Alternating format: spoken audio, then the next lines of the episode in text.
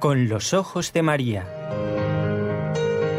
El mundo, la actualidad, las preguntas más profundas sobre Dios y la vida humana en todas sus facetas necesitan ser mirados con los ojos serenos de la Virgen, la Madre de todos los hombres. Con los ojos de María, un programa de NSE Producciones para Radio Católica Mundial conducido por Nelly Álvarez. ¿Qué tal? ¿Cómo ha ido el fin de semana? Nuestro deseo es que bien sea la respuesta. Bien, pero entendido en el sentido de que sean cosas buenas y que no nos alegran tanto. ¿Por qué? Porque de esa manera vemos eh, la mano de Dios en nuestra vida, ¿eh? en la aceptación de esas cosas que tal vez no nos gustan o nos causan repugnancia o en ese sentido el bien, ¿eh? que la voluntad de Dios sea aceptada por nosotros. Y aquí estamos de nuevo en esta semana y ya empezando este mes de julio en el que vamos a recordar con mucho más cariño a nuestra Madre, que es una sola, pero en su advocación del Carmen es una de las más queridas por todos. ¿Verdad que es así?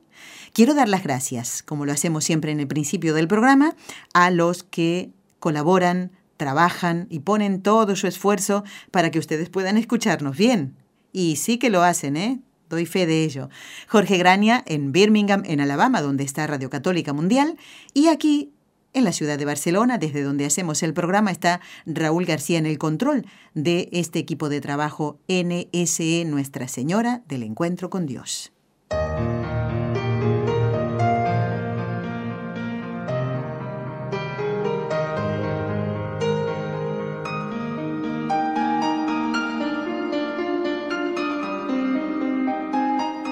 Queremos empezar el programa, aunque este concretamente no forma parte del ciclo Fátima que venimos haciendo, ya casi cerca de 50 programas, sí quiero recurrir a una frase de Santa Jacinta Marto, y ella decía, Si los hombres supiesen lo que es la eternidad, harían todo para cambiar de vida. Y tal como lo esperábamos nosotros, y así se ha dado, quiero dar la bienvenida al doctor Manuel Ocampo Ponce, que está en vivo y en directo con nosotros. Él está en México, por eso debo decirle también, al igual que a los oyentes de Estados Unidos, muy buenos días. Doctor, buenos días y bienvenido de nuevo al programa. Eh, casi, casi hace un mes nos encontrábamos aquí en este mismo estudio con su visita tan alegre, tan simpática y con con tanto cariño y estima ¿no? que sentimos por todos nuestros invitados. ¿Cómo se encuentra? Muy bien, Nelly, muchas gracias por todo y igualmente yo con mucho cariño de poder participar aquí con ustedes y compartir con, con, con el auditorio, con las personas que nos escuchan, pues eh, estas cosas que son tan, tan bonitas, tan interesantes, porque forman parte de lo que es la fe católica y bueno, eh, los que tenemos fe, pues es el, el, valor más importante que podemos tener. No hay nada más importante para un católico que su fe. Si pierde la fe, pierde todo. Efectivamente, efectivamente. El doctor Manuel Ocampo es doctor en filosofía, doctor en filosofía y letras, ha realizado estudios de teología, es miembro correspondiente de la Pontificia Academia de Santo Tomás, director general de la Academia Internacional Santo Tomás de Aquino y profesor investigador de la Universidad Panamericana Campus Guadalajara en Jalisco, México. Hemos nombrado a Santo Tomás y hoy la Iglesia celebra a otro Tomás, pero no es el mismo, sino que le separan ¿eh? Eh, siglos y además las misiones que ellos tenían en la iglesia, ¿verdad, doctor Campo? Así es, son muchos hilos de diferencia y aunque tienen el mismo nombre, pero también dos vocaciones muy distintas, ¿verdad? La de Santo Tomás de Aquino, bueno, pues eh, tenemos a Santo también tenemos a Santo Tomás Moro, tenemos a tenemos eh, muchos santos que son Santo Tomás también. así es, Santo Tomás de Villanueva, eh, Santo Tomás Becket, que fue mártir también, y el de que hoy celebra la iglesia es un apóstol, nada menos, es Santo Tomás, el apodado el mellizo. Y antes de salir al aire, doctor, les comentaba algo que me hizo meditar a mí, ¿verdad? Jesús, cuando le responde a, a Tomás, el mellizo, ¿no? Eh, eh, eh, ante esa actitud de incredulidad, porque él no creía a los demás apóstoles que Jesús hubiera estado allí, Jesús le decía, eh, sé, creyente, y le decía, bienaventurados los que crean sin haber visto, y estaba hablando de nosotros, ¿eh? los que estamos eh, viviendo en este tiempo, porque nosotros no vimos a Jesús, pero sentimos los efectos de esa amistad con Él en nuestra vida. Y hoy, doctor Ocampo, quiero presentar el tema que vamos a decir que retomamos aquel dejado porque no hubo más tiempo en su visita aquí a nuestro estudio a Barcelona el pasado mes de junio, donde tocamos el tema de la Santísima Trinidad y varios puntos, ¿no? Vimos cómo conocer la vida íntima de Dios, eh, teniendo en cuenta que somos muy limitados para conocerlo todo porque no somos Dios, cómo Él se fue revelando ¿eh? en, la, en la Biblia y quedó pendiente hablar de la gloria de Dios. ¿Cuántas veces decimos gloria a Dios? Y a lo mejor no entendemos el verdadero alcance de esas palabras. ¿Qué queremos decir cuando hacemos esta afirmación o cuando decimos estas tres palabritas que encierran mucho? Gloria a Dios. Así es, Nelly. Bueno, pues es, una palabra tan importante porque eh, la gloria, ¿verdad? Es el fin último de todo el universo no solo el fin último del hombre, sino el fin último del universo, que además es el mismo Dios. Dios eh, que es su propia gloria, pues constituye el fin, el fin de todo, ¿verdad? Incluso de sí mismo. Y por esto este, esta palabra es tan importante para los católicos y es una palabra que, como bien lo dices, es un término que utilizamos a veces muy a la ligera. Y es que nosotros, eh, eh, el hombre contemporáneo, el hombre actual, tiene un problema eh, que yo he venido viendo, ¿verdad? Muy grave, que es el no darse cuenta que todas las cosas, o a lo mejor lo ve, pero no hace conciencia de que todas las cosas en el universo, no solo las cosas eh, creadas por Dios, sino también las que produce el hombre, como, se, como son los artefactos y todo lo que nosotros producimos, todo, todo en el universo, absolutamente todo, tiene un fin.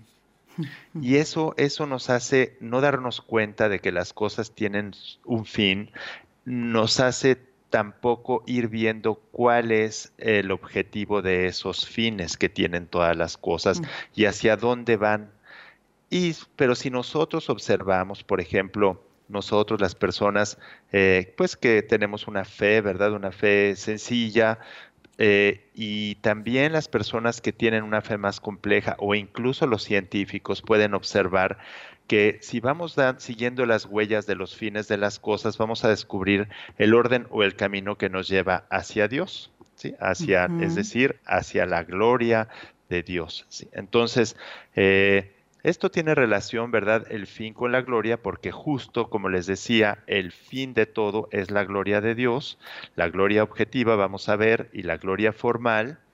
Y por eso mismo es tan importante que el ser humano, en entrar en contacto con la naturaleza, se dé cuenta de esta finalidad, porque cada cosa, en cuanto va cumpliendo con su finalidad, va dando de alguna manera gloria a Dios. Es decir, aunque sea inconscientemente, porque todo el universo, digamos los planetas, las células, me imagino el ADN que ahora pues se han descubierto muchas cosas alrededor del ADN, del átomo, todas esas cosas que fueron creadas por Dios van alcanzando un fin, una finalidad que Él mismo estableció en ellas y entonces, bueno, pues ese fin, al cumplir ese fin, van de alguna manera glorificando a Dios.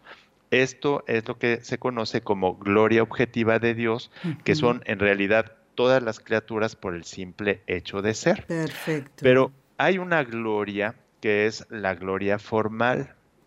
Esta gloria es eh, más perfecta, ¿verdad? En cuanto a que dentro de la creación, dentro de las criaturas, hay algunas criaturas que Dios hizo inteligentes y libres, es decir, que aman a Dios no solo inconscientemente como lo hacen todas las demás criaturas del universo que glorifican a Dios de una manera inconsciente en cuanto cumplen los fines que el mismo Dios estableció para él, ¿verdad? Porque el fin de todo acaba siendo él, su propia gloria. Claro, claro. Que esto también es bonito porque porque luego pensamos, bueno, Dios todo lo hizo para él. ¿Por qué lo hizo para él? ¿Por qué todo es la, propia gloria de, de Dios, es la finalidad de todo el universo. Bueno, porque cuando Dios crea por amor, Doctor. Ay, se ha cortado la comunicación. Vamos a intentar de nuevo, Raúl. Doctor, ¿está usted allí? Yo no le escucho ahora. Bueno, mm, ¿me avisa Raúl si, si restablecemos la comunicación? Doctor Ocampo. Se ha cortado, qué pena. Es que estaba realmente muy interesante lo que nos decía el doctor ¿eh? de la gloria objetiva, ¿no? Todas aquellas cosas creadas que inconscientemente dan gloria a Dios, porque han sido creados, por ejemplo, un planeta, ¿eh? para que sea habitado o no. En este caso, planeta Tierra. Y las demás cosas, los animales. Pero estaba comenzando a hablar de la gloria formal. Doctor Ocampo, se ha cortado. Bueno, seguimos intentando. Quiero eh, comentar a dos oyentes, a ver si podemos restablecer la comunicación dos oyentes que nos habían escrito haciendo consultas justamente al doctor Ocampo. La primera era Ana y dice que justamente en la entrevista anterior el doctor se refirió al helenismo y ella mm, quiere que el doctor explique qué significa ¿eh? el helenismo y su influencia, si la ha tenido, en el cristianismo. Así que Ana, atenta, tu reza para que se restablezca la, comunicación. Y también quiero eh, comentar a mm, Noemí, Noemí, que nos había hecho la siguiente consulta. Eh, dice que en realidad su esposo se la hizo a ella y ella da una respuesta como ha podido. Y al ser el doctor Ocampo mexicano, pues entonces eh, decidimos enviarle esta consulta, la última que le mandamos, y él, bueno, con mucho gusto la va a responder. Doctor Ocampo, algo ha pasado, ¿eh? Bueno, vamos a preparar la pausa, Raúl, por si acaso. Quiero entonces dar a conocer esta consulta que ha hecho. A ver ahora, doctor Ocampo. Bueno, bueno. Sí, sí, estoy aquí. Bueno, doctor, se había cortado el contacto cuando usted comenzó a hablar de la gloria formal. O sea que si empezamos allí, estamos bien, doctor. Usted ya nos había explicado lo que significa la gloria objetiva, ¿eh? todas las cosas creadas que van hacia un fin, que es el cumplir el, fin para el que Dios los ha creado, la gloria objetiva, que sin saberlo lo cumplen, ¿no? Los planetas, las plantas. Y que esto es muy bonito, les decía, porque Dios cuando crea algo lo crea por amor y lo que busca en la creación, en crear las cosas, es el mayor bien que puedan tener. Cualquier cosa que crea, por insignificante que nos parezca a nosotros, Él busca lo mejor para esa cosa que está creando. ¿Y qué es lo mejor que puede haber para cualquier cosa que, sale de Él o que Él crea? Pues Él mismo. Por eso Él se pone como fin de toda la creación, porque todas las cosas en cuanto llegan o en cuanto regresan a Él o lo alcanzan a Él, alcanzan su plenitud. Perfecto. A Dios no se le añade nada. Él cuando crea eh, lo hace en un acto de suprema libertad y de suprema, suprema generosidad, porque él no, a él no le añade nada ni le perfecciona nada crear a, los a lo, nada, absolutamente nada, ¿verdad? Y en cambio cuando crea sí produce en lo que crea un perfeccionamiento y le comparte a aquello que crea pues su gloria, es decir, parte de su perfección. Pero dentro de todo esto que Él crea, crea a unas criaturas que son inteligentes y libres, es decir, que, que lo pueden amar no inconscientemente como lo hace todo el universo, que lleva implícito eh, la conciencia de alguna manera de Dios, porque Dios lo atrae al universo así así. Claro, claro. Pero en el caso de las criaturas inteligentes como son los ángeles y el hombre, estas criaturas son capaces de conocerlo, de conocer ese fin que hay al observar el universo, darse cuenta o descubrir que Dios es el fin último del universo y entonces amar a Dios. Y esto es lo que se llama la gloria formal de Dios, es decir, el conocimiento y el amor que a su infinita bondad y perfección, le profesa un ser inteligente. Entonces, conocer a Dios y amarlo. Esto es muy, muy interesante porque no es exclusivo del hombre, sino también de los ángeles. Los ángeles alcanzan esta, este, este nivel de gloria que es la, gloria formal de Dios. Y es interesante también porque nos ayuda a ver lo importante que es para nosotros ir profundizando en el conocimiento de Dios con lo que nuestras fuerzas, ¿verdad? De nuestra razón nos da, tratar de alcanzar lo más posible, aunque sea muy limitado, aprovechando la fe y la gracia que Dios nos da. Porque nosotros para conocer a Dios, como siempre lo ha sostenido la Iglesia Católica, tenemos la virtud sobrenatural de la fe, que es un don de Dios que recibimos por el bautismo, puede ser por el bautismo o por una gracia actual, como lo la recibió, por ejemplo, San Pablo o San Agustín, que no habiendo sido bautizados, gracias a una gracia actual de Dios muy grande, pues recibieron el don de la fe. Pero todos los bautizados en el bautismo recibimos este don de la fe con el cual nosotros podemos conocer a Dios y en el cual nosotros debemos profundizar no basta, ¿verdad?, con decir, bueno, yo creo que Dios existe, yo creo en los diez mandamientos, creo en la iglesia, sino hay, el hombre debe utilizar más tiempo en profundizar en estos misterios de la fe para poder dar esa gloria, para poderlo alcanzar de una manera más perfecta y también los actos de amor que suponen ese conocimiento, porque cuando uno va conociendo, dicen por ahí que nadie ama lo que no conoce, pero en el momento que va uno conociendo más a Dios, también se va inflamando el amor, es decir, la caridad, que es otra de las virtudes teologales infusas que tenemos, y esa caridad se expresa en los actos de amor que la criatura inteligente, es decir, el hombre en este caso concreto de nosotros, hace hacia Dios. Es decir, eh, bueno, pues las obras de piedad, eh, obviamente estar cerca siempre de los sacramentos, que son eh, fundamentales para que nosotros podamos dar la gloria a Dios. Es decir, que podamos alcanzar a Dios y alcanzar con eso nuestra plenitud, nuestra perfección, nuestro fin, nuestra máxima felicidad. Porque fíjense, nosotros vemos el fin de todo el universo, como lo decíamos anteriormente, es Dios mismo, es la gloria de Dios, pero ordenadamente, Fíjense que los seres minerales del universo están ordenados, su fin es la vida vegetal, por ejemplo, en este caso que es la más sencillita, ¿no? La vida de los vegetales, pues todo lo que es el mundo mineral va ordenado al vegetal, pero los vegetales a los animales que ya son más eh, complejos y más perfectos.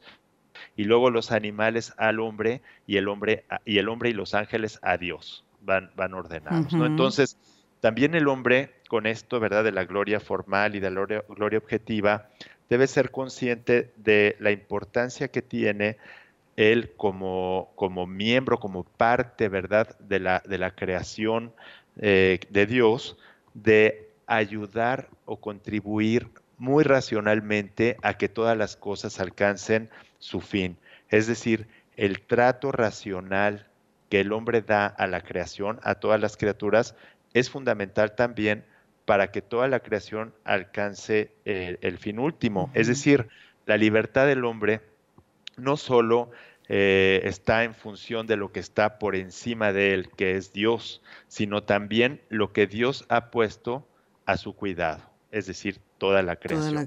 Por eso cuando nosotros destruimos la creación, cuando nosotros nos servimos de ella de una manera irracional, cuando la maltratamos, pues no estamos nosotros obrando conforme a nuestra propia naturaleza y eso mismo nos hace desviarnos a nosotros también, ¿no? Entonces, el amor de Dios va hacia los dos lados, el amor y el cuidado de la naturaleza que fue hecha para el hombre, pero para que el hombre la conduzca hacia Dios también, y la misma, eh, la, directa, ¿verdad? El directo conocimiento y amor que el hombre debe tener de Dios.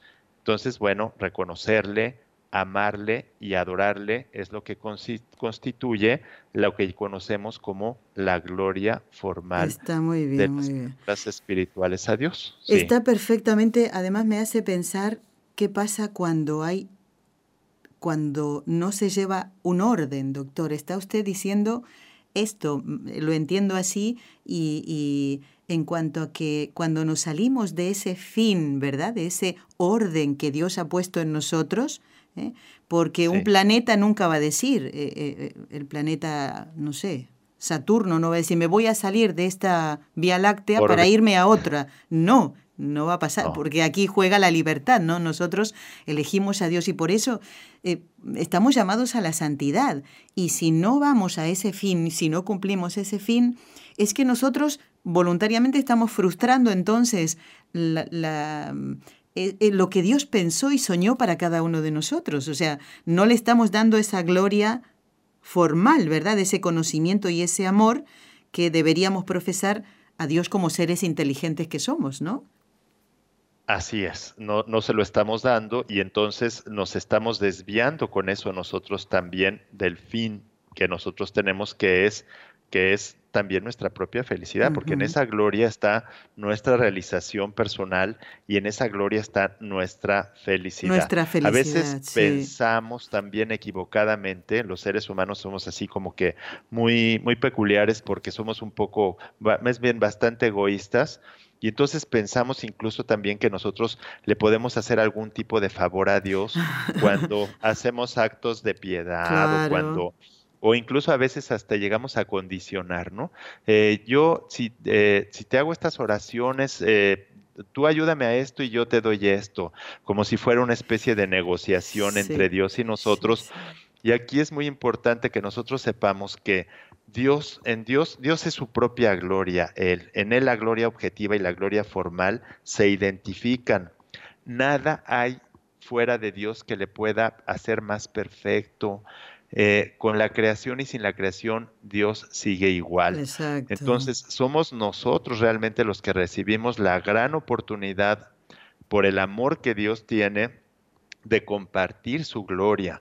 Y entonces, por lo mismo, somos nosotros los que debemos estar agradecidos a Dios, reconocerle, amarle y adorarle, porque Él realmente no necesita prácticamente de nosotros y no es porque Dios sea egoísta, porque algunas personas alguna vez que hemos dado este tema lo llegan a pensar así porque nosotros queremos ver a Dios como de una forma muy antropomórfica, es decir, como muy humanizada a nuestra a nuestros intereses. Claro, claro. No, realmente realmente no no nos damos cuenta del amor tan grande que, que tiene Dios para poder decir voy a compartir esto con el hombre, ¿no? La oportunidad que tiene. Les preguntaba yo a unos alumnos, bueno, ya que el hombre se da cuenta, ¿verdad? Que Dios existe, que Dios lo creó, que Dios, ¿qué es lo que podemos hacer nosotros? Pues decirle gracias, ¿verdad? Decirle gracias, reconocerle, amarle, ¿verdad? Por ese amor. Eso es, eso es lo que nosotros entendemos como, como la gloria, ¿verdad? la gloria Ahora hay una cosa, una cuestión aquí también importante, ¿verdad? Porque algunos dirán, bueno, hay personas que no quieren darle gloria a Dios, hay personas que lo rechazan. Tampoco hay que ser ingenuos. Hay gente que no quiere a Dios, que tiene una aversión de Dios. Total. Hay, hay personas que odian a Dios y no nada más personas humanas, sino como lo sabemos por la fe, porque es dogma de fe, el demonio y todos los demonios que se condenan, que son ángeles condenados, odian a Dios. Entonces, pero fíjense, estas personas, como Dios es el fin último, sin el cual además no existe absolutamente nada, porque nada hay en el universo, en la creación, nada hay en la realidad que no sea sostenido por Dios en su ser, porque el ser nos lo participa Dios, incluso a las personas que lo odian. Claro, entendido. Incluso es, Claro, incluso las personas que lo odian y los demonios viven de la providencia divina, porque la providencia es la que les provee principalmente de su ser y de todo lo necesario para que sigan. Entonces, estas personas, aunque formalmente rechacen a Dios, de todas maneras le dan gloria objetivamente porque Dios le sigue sosteniendo en su existencia aunque ellos no quieran. Por eso su frustración es todavía mayor. Todavía, exactamente, sí. Porque aún a pesar suyo, ¿eh? Eh, dan gloria a Dios, ¿verdad? Doctor, esto es, es. sumamente interesante y es bueno que nos lo vaya explicando así muy despacito, que si quedan cosas pendientes, pues seguiremos, eh, si Dios lo permite, y, usted está, mm, bueno, en los días en que lo convoquemos, pues lo podemos seguir. No me gustaría que terminara el programa de hoy, doctor, aunque todavía falta, eh, sin que respondiera a las consultas de los oyentes. ¿Le parece que cambiemos un poquito el orden y luego volvemos sobre el tema de la gloria de Dios y cómo habita la Santísima Trinidad en nuestra alma? ¿Le parece que vaya con las consultas? Me parece perfecto, como tú lo quieras, Nelly. Muy bien, como ustedes lo prefieran. Eh, mientras esperábamos que se restableciera la comunicación con usted, leíamos el mensaje que nos envió Ana justamente después de haber escuchado el tema sobre la Santísima Trinidad, porque usted eh, citó el helenismo, habló del helenismo en aquella oportunidad, y ella dice, ¿qué es el helenismo? Y, quiere que nos hable brevemente para responder a esta consulta de Ana, de Ana, su influencia en el cristianismo, y si usted podría explicarlo. Y luego vamos con la otra consulta de Noemí. Muy bien.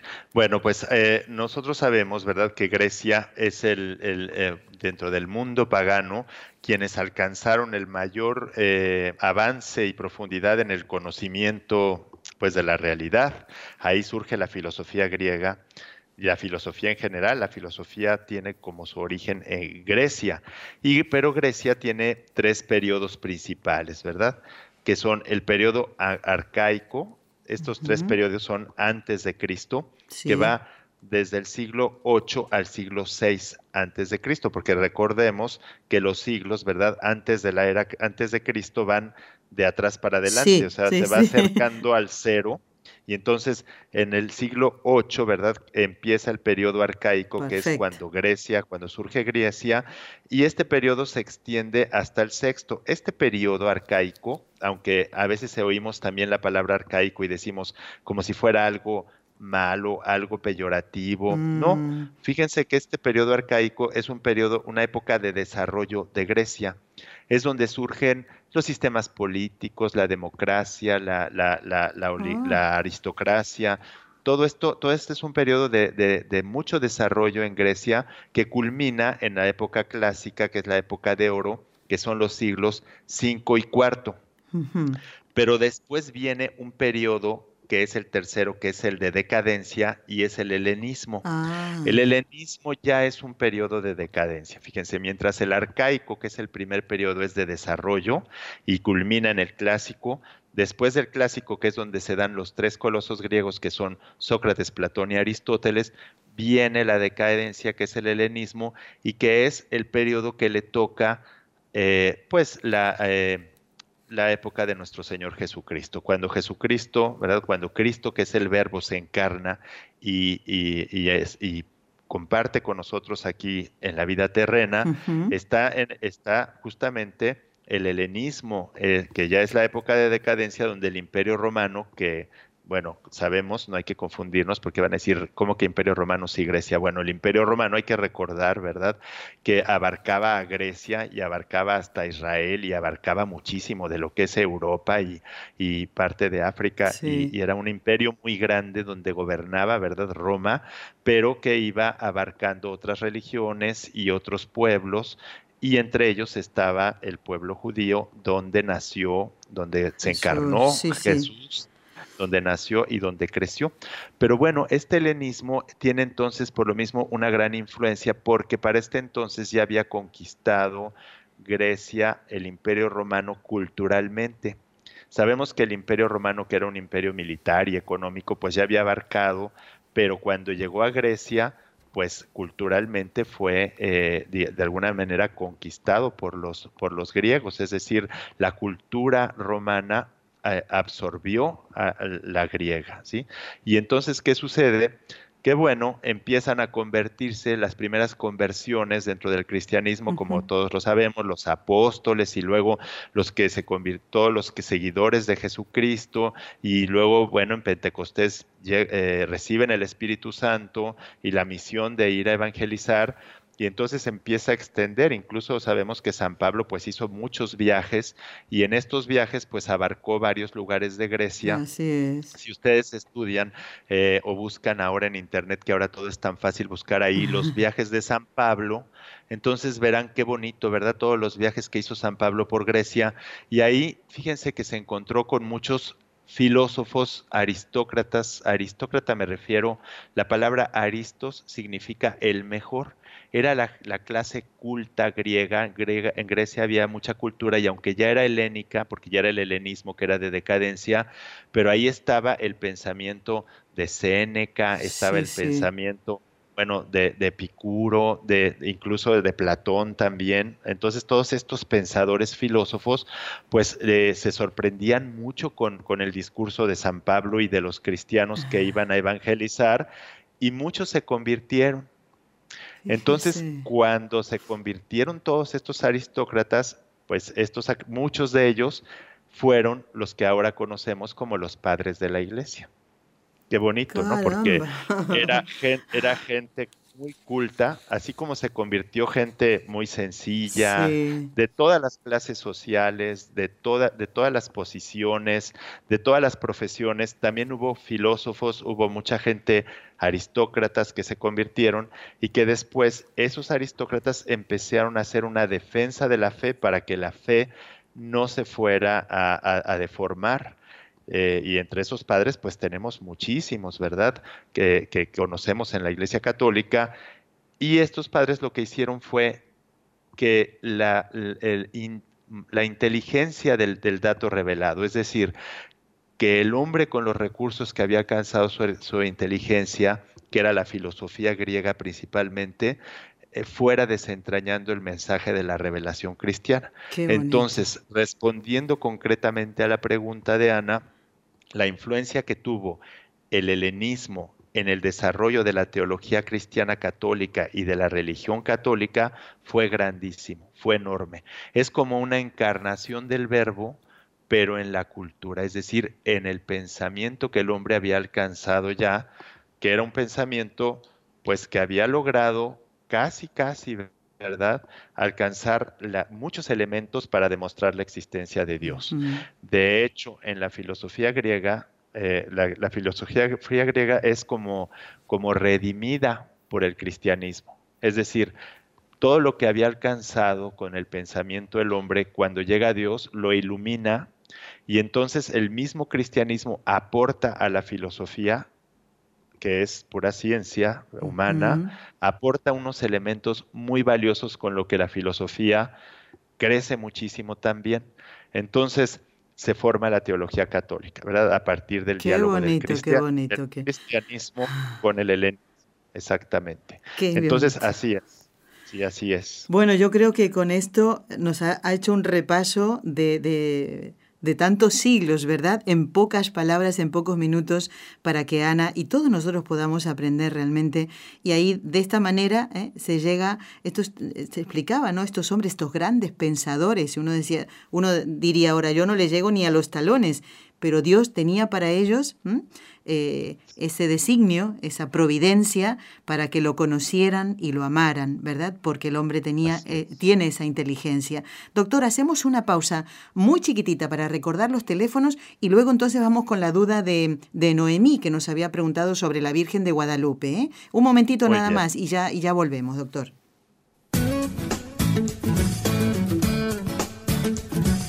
Si deseas participar en vivo en el programa Con los Ojos de María en Radio Católica Mundial, marca el siguiente número de teléfono 1866-398-6377 si llamas desde Estados Unidos o Puerto Rico.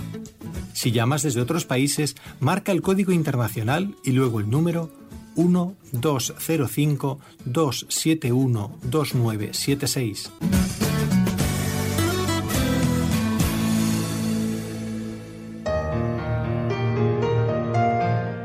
Estamos compartiendo el programa correspondiente al lunes 3 de julio. Ya estamos entrando en vacaciones ¿eh? en este lado del mundo y mm, los que sí no se van de vacaciones son nuestros invitados, ¿eh? porque hoy está con nosotros nuevamente el doctor Manuel Ocampo respondiendo a algunas dudas que ustedes nos han presentado. Hemos estado hablando, bueno, él nos ha explicado con mucho detalle, sin correr, ¿eh? cosa que nos alegra mucho porque así comprendemos mm, mucho mejor todas estas verdades. ¿eh? Nos ha hablado de la gloria objetiva, de la gloria formal. Ha, respondido a la inquietud de Ana sobre qué es el helenismo y su influencia en el cristianismo. Lo ha explicado. Y ahora, doctor, vamos a cambiar totalmente de, tema, podríamos decir, pero Dios sigue, sigue siempre en el centro de nuestra vida. ¿no? Ahora vamos a hablar de la Santísima Virgen, porque Noemí nos presenta a través de esta consulta una preocupación que tiene, porque dice que su esposo le preguntó si la Virgen de Guadalupe es una santa. Eh, y ella nos dice, le contesté que sí, que es nuestra Santísima Virgen. Y, entonces él vuelve a preguntarle, ¿y por qué le decimos Guadalupe? Noemí sigue contestándole eh, con mucha paciencia, dice, porque eh, San Juan Diego le dijo al, al obispo Zumárraga que vio a Lupita. Yo esto no me acuerdo que sea así. ¿eh? Y entonces le... Pero él sigue diciendo que no entiende por qué se le llama Virgen de Guadalupe. Y Noemí, la ayuda de ella, porque ella lo, lo, siente así y quiere a Nuestra Señora de Guadalupe, es para poder responderle a su esposo. Dice, ¿cómo, cómo hacerle entender? Y da las gracias. Noemí te está respondiendo un... Eh, un mexicano, que es el doctor Ocampo. Doctor, ¿qué, ¿qué ayuda le podemos dar a Noemí para responderle a su esposo?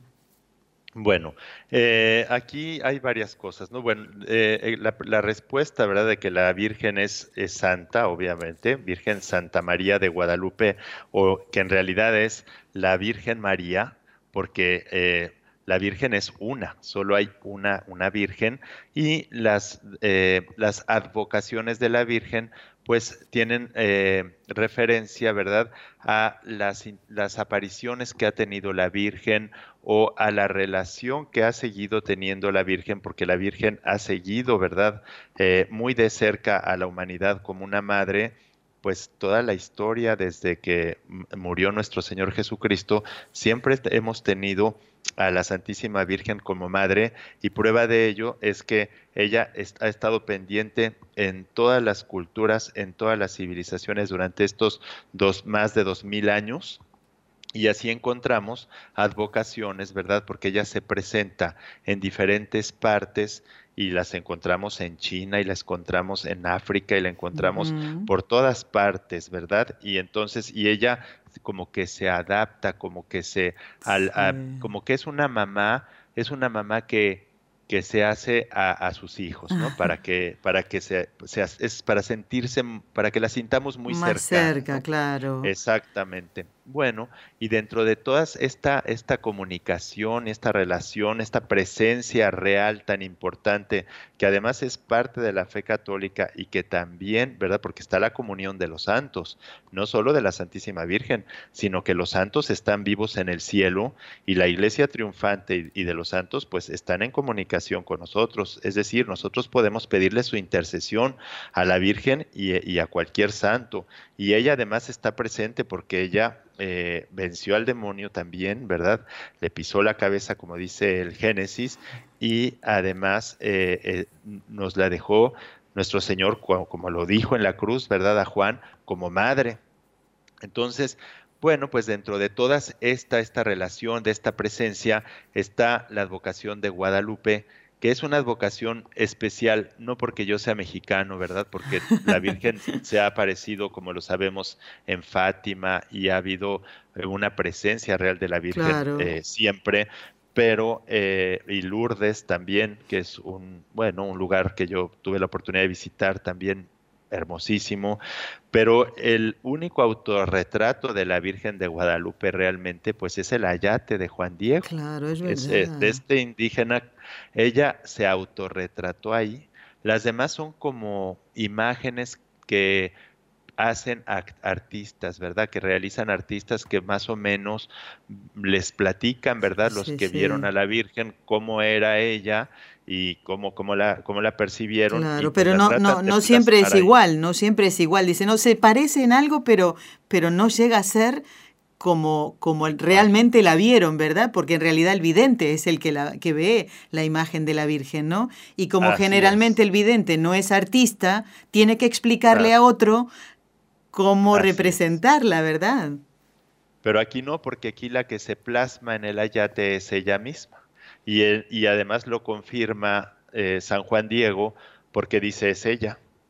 Cuando él abre las, el ayate, que el ayate para los que son de otros países, pues es esta túnica, ¿verdad? Este atuendo que traían los indígenas y que cuando él se le aparece la Virgen y le dice que vaya y que recoja unas flores que había ahí y que se las lleve al obispo, eran rosas de Castilla esas flores, o sea, no había ese tipo de rosas en México, entonces él no tiene dónde ponerlas y las pone en su ayate, las va eh, colocando todas y se va con el obispo y al momento de abrir la, el ayate, ¿verdad? La túnica que tenía, pues aparece la imagen de la Virgen ahí. Bueno, todo esto viene relatado en un documento que se llama Nican Mopowa y es en donde ella, ¿verdad? Eh, se, le nombra como la siempre Virgen Santa María de Guadalupe. Pero ya a partir de este, eh, de este documento, ¿verdad? Que es un documento histórico, una fuente de primer, eh, pues una, una, fuente primaria, ¿verdad? Porque de, los que estuvieron ahí, de los que lo presenciaron, bueno, pues ya vienen algunas otras historias alrededor, ¿verdad? Que de dónde viene ese nombre. Bueno, como todo lo que va en torno a la Virgen, siempre hay una integración entre lo que es el mundo eh, eh, hispano, ¿verdad? Lo que fue España y el mundo indígena, es decir, el mestizaje. Entonces nosotros podemos encontrar, como ustedes lo saben en España, ¿verdad? La estatua de Nuestra Señora de Guadalupe en Extremadura, España. ahí está la Virgen, ¿sí? Sin embargo, el nombre de Guadalupe también pudo haber sido muy comprensible para los indígenas porque, eh, porque podrían haber ellos encontrado un significado en, ese nombre, ¿no? ¿Y mm. cuál es el, significado? Bueno, pues eh, hay diferentes versiones, hay que, hay que reconocer, y no hay una versión oficial que digas, esta es la del magisterio de la Iglesia Católica y, es fe, es dogma de fe. No, no, es así, no. Sino simplemente, claro, con, con, el tiempo, ¿verdad? No fue fácil. Y hay unos que dicen, ¿verdad? Que es, eh, que significa, que tiene sonidos parecidos, ¿verdad? Que suena como a pisar la cabeza, ¿no? A la que pisa ah. la cabeza, a la que aplasta la cabeza, y entonces eh, se relacionó lo que es eh, el Génesis, ¿verdad? 3.15, que ella te pisara la cabeza, con el nombre de Guadalupe. Sin embargo, hay también otras, otras, eh, otras versiones, ¿no? Eh, está sujeto de controversia, a controversia. Pero aquí lo importante, ¿verdad?, es que con ella identificamos a este hecho histórico, que ese sí es indudable, de que la Virgen se apareció y se hizo llamar Santa María de Guadalupe porque eh, con ella, ¿verdad?, se inició realmente la, la evangelización en México que estaba siendo tan difícil pues por el anacronismo que había, es decir, la diferencia de etapas, porque mientras que en, Europa, en España, que era eh, el imperio español, porque ya para este entonces España era un gran imperio, ya no era el imperio romano, sino en ese entonces España era, el gran imperio que, llegó a, tierras mexicanas y que encontró, ¿verdad? Mientras España estaba en ese imperio, en la, entrando a la modernidad, porque sabemos que fue que ya el siglo XVI es el inicio de la modernidad, en México estaba realmente una gran civilización, pero a la manera de lo que fue Egipto en la época del, neolítico, ¿no? En la edad de piedra. Estaba, eh, claro, eh, había, eh, sí, había una organización, una civilización, pero desfasada cronológicamente, ¿no? Porque, porque comparar la modernidad con la civilización eh, de los aztecas en Mesoamérica, bueno, no nada más los, no solo los aztecas, sino todos los grupos, porque también a veces dicen, es que ya había una gran organización, sí había una gran organización, pero no había una identidad nacional tampoco en México, porque peleaban unos con otros. Claro. no existía México, lo que existía era Tenochtitlan y luego existían grupos, ¿verdad?, de, pueblos indígenas del mundo prehispánico que luchaban unos con otros y que en, en, un momento dado en toda Mesoamérica pues no había una identidad que fue lo que se logró con el cristianismo, como pasó en Europa en su momento, ¿verdad? Porque Europa también es un producto del cristianismo. Se había desmoronado el imperio romano y lo que quedaba era el cristianismo, que fue lo que le dio integridad y unidad a Europa. Bueno, pues así a, Mesoamérica y luego a toda América le da unidad de integridad del cristianismo gracias a, que los españoles llegaron a México y encontraron, ¿verdad?, una gran civilización pero del orden del, del, neolítico, o sea, de la edad de piedra, y entonces por lo mismo estaba siendo muy difícil la comunicación entre y, la comprensión del mensaje de la fe. Y el gran milagro que hace la Virgen en su aparición es que justo el mundo indígena entendió perfectamente el mensaje porque el, el ayate, esta imagen de autorretrato de la Virgen, es un códice es un códice que si lo ve un español entiende perfectamente que es la Inmaculada Concepción en realidad, porque es la Santísima Virgen esperando, al, niño. Qué bonito. Cualquier español que lo vea, claro, cualquier español que lo vea va a decir, pues no, es la Virgen. pero, pero cuando a los ojos del indígena venía, ¿verdad?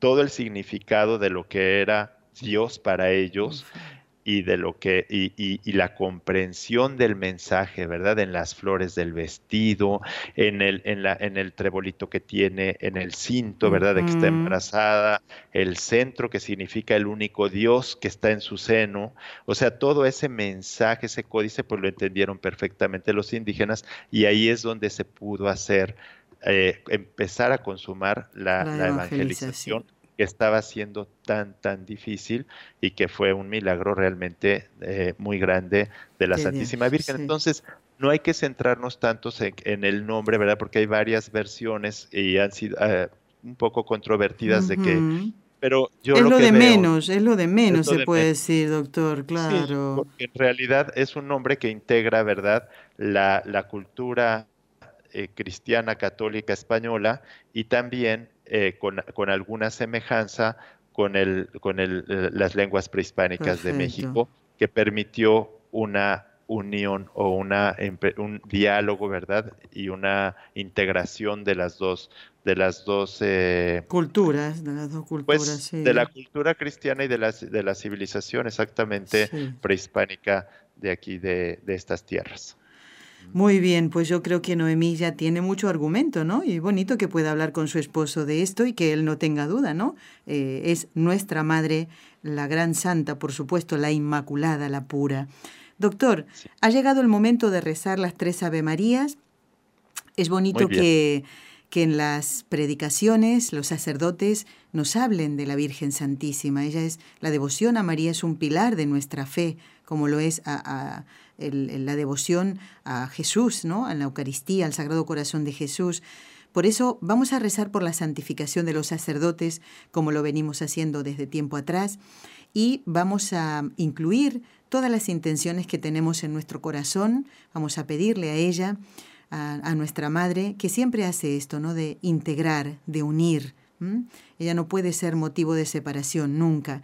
Y vamos también a tener las intenciones de nuestros compañeros de trabajo que, que constantemente, bueno, en nuestra charla nos vamos contando cosas y nos encomendamos mutuamente. En el nombre del Padre y del Hijo y del Espíritu Santo. Amén. María, Madre mía, por el poder que te concedió el Padre, libra a todos los sacerdotes de caer en pecado. Dios te salve María, Llena eres de gracia, el Señor es contigo, bendita tú eres entre todas las mujeres, y bendito es el fruto de tu vientre, Jesús. Santa María, Madre de Dios, ruega por nosotros los pecadores, ahora y en la hora de nuestra muerte. Amén. María, Madre mía, por la sabiduría que te concedió el Hijo, libra a todos los sacerdotes de caer en pecado. Dios te salve María, llena eres de gracia, el Señor es contigo, bendita tú eres entre todas las mujeres, y bendito es el fruto de tu vientre, Jesús. Santa María, Madre de Dios, ruega por nosotros los pecadores, ahora y en la hora de nuestra muerte. Amén. María, Madre mía, por el amor que te concedió el Espíritu Santo, libra a todos los sacerdotes de caer en pecado. Dios te salve María, llena eres de gracia, el Señor es contigo, bendita tú eres entre todas las mujeres, y bendito es el fruto de tu vientre, Jesús. Santa María, Madre de Dios, ruega por nosotros los pecadores, ahora y en la hora de nuestra muerte. Amén. Dios Padre Todopoderoso, por intercesión del Inmaculado Corazón de María, te pedimos la santidad de los sacerdotes del mundo entero.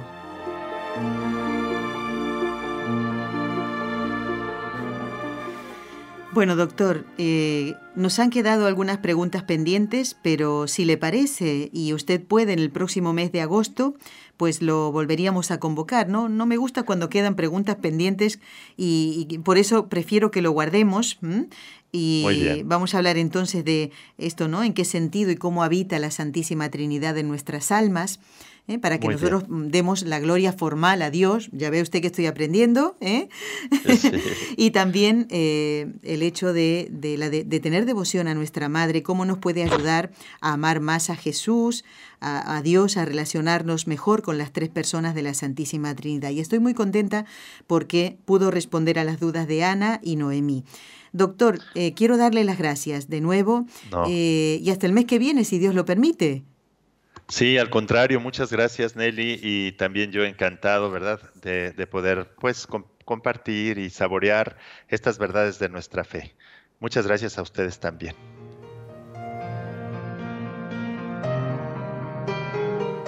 Bueno, y en estos dos minutitos, dos y medio que me quedan, quiero recordarle a los oyentes que eh, nos vamos a Lourdes. ¿eh? Ya el doctor decía que había estado en Lourdes ¿Y no les gustaría a ustedes tener esa misma experiencia de fe en el lugar donde María se aparece a Bernardita, a Santa Bernardita Subirú?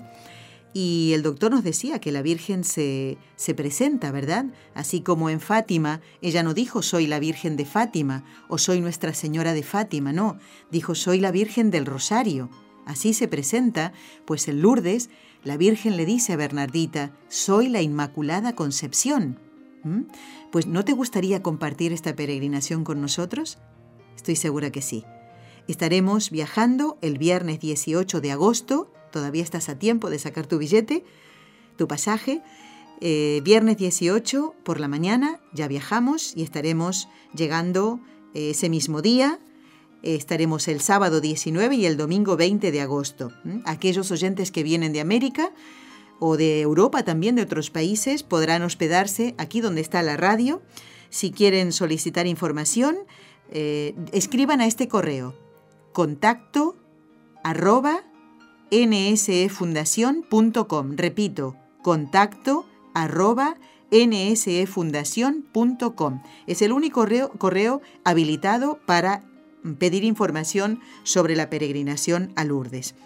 Y va a viajar con nosotros Montserrat Campos, que realiza, eh, realiza dos programas con el equipo NSE, pero hay uno que se llama Un Tesoro Escondido, que ustedes escuchan por Radio Católica Mundial. Monse Campos va a venir con nosotros a la peregrinación, si Dios quiere. Y posiblemente, a ver, él me lo va a confirmar el viernes, posiblemente don Enrique Calicó viene con nosotros a la peregrinación, él y su esposa. Esperemos que se encuentre bien para esa fecha. El viernes que viene, viernes día 7, primer viernes de mes, estará con nosotros don Enrique respondiendo a una sugerencia que nos hizo un oyente de hablar de San Maximiliano Colbe. Se celebra el mes que viene, pero nos vamos a adelantar, eh, teniéndolo a él aquí en el programa, y va a hablar de San Maximiliano Colbe. Hasta ahora, si Dios quiere, viene don Enrique Calicó a la peregrinación. ¿No les gustaría compartirla con este hombre eh, lleno de alegría y lleno de Dios? ¿Sí? Bueno, amigos, gracias por habernos acompañado. Gracias al doctor, gracias al doctor Manuel Ocampo que ha estado con nosotros, Jorge Graña y Raúl García en el control. Los esperamos el próximo miércoles. No se pierdan el programa, ¿eh? Has escuchado un programa de NSE Producciones para Radio Católica Mundial.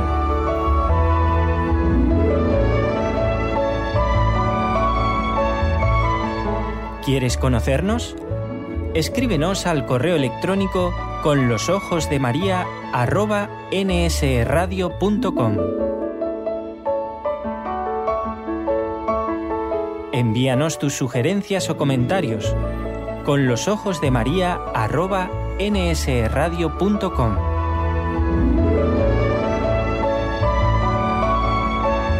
Te esperamos.